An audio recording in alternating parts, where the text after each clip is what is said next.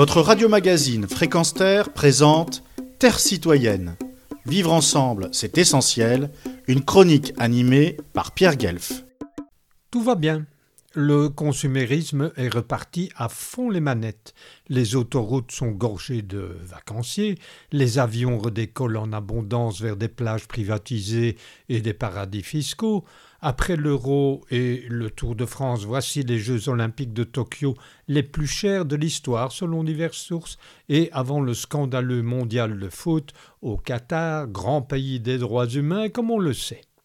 Pourtant, Outre la reprise fulgurante de la pandémie, cet été 2021 voit une série de catastrophes qu'avec indécence certains appellent encore naturelles. Cause, le réchauffement climatique qui exacerbe les vagues de chaleur et les sécheresses. D'autres ricanent à tort, ou alors en pleine connaissance de cause. Quand on met sur le dos de ce même réchauffement climatique les précipitations d'eau extrêmes, les pluies torrentielles qui dévastent des régions entières. L'explication est la suivante.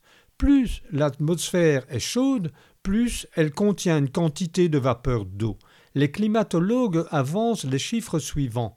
Un degré supplémentaire par rapport à la normale fait 7% supplémentaire de vapeur d'eau.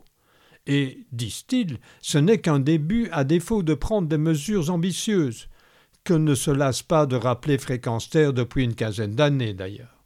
Alors, que pensent-ils les climato-sceptiques des 4000 km de forêt brûlée en Oregon, des 49 degrés au Canada, des 34 degrés au nord de la Norvège, des 300 incendies de forêt en Colombie-Britannique en une semaine? Que pensent-ils des inondations dévastatrices et leurs centaines de morts dans l'ouest de l'Allemagne, en Suisse, en Autriche, au Luxembourg, en Wallonie, et le million de personnes menacées par la famine à Madagascar?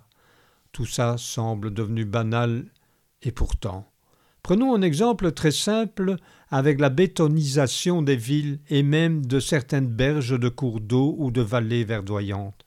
Bétonisation qui est la cause d'incontestables inondations et d'un accroissement de la température ambiante. Les nombreux Français qui travaillent, habitent et visitent Bruxelles peuvent le constater. Les élus de la capitale de l'Europe sont obsédés par la construction de mastodontes de bureaux et de logements au détriment de la restauration de bâtiments et de maisons, certaines étant classées au patrimoine immobilier, au point qu'il a été donné le nom de bruxellisation à cette attitude. On aurait pu penser et espérer que la situation climatique catastrophique les ferait changer de politique. Que du contraire. Ils sarc plus que jamais à leur programme souvent contraires à leurs promesses électorales, mais ça, c'est une autre histoire.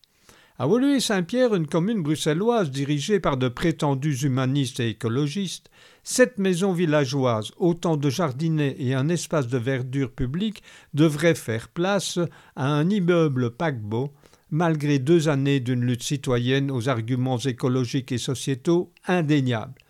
Passé, il n'y a rien à voir. Il y a quelques heures, des activistes ont rappelé à ces élus qu'ils ont pourtant adhéré à la charte intitulée Urgence climatique. Croyez-vous qu'ils furent touchés?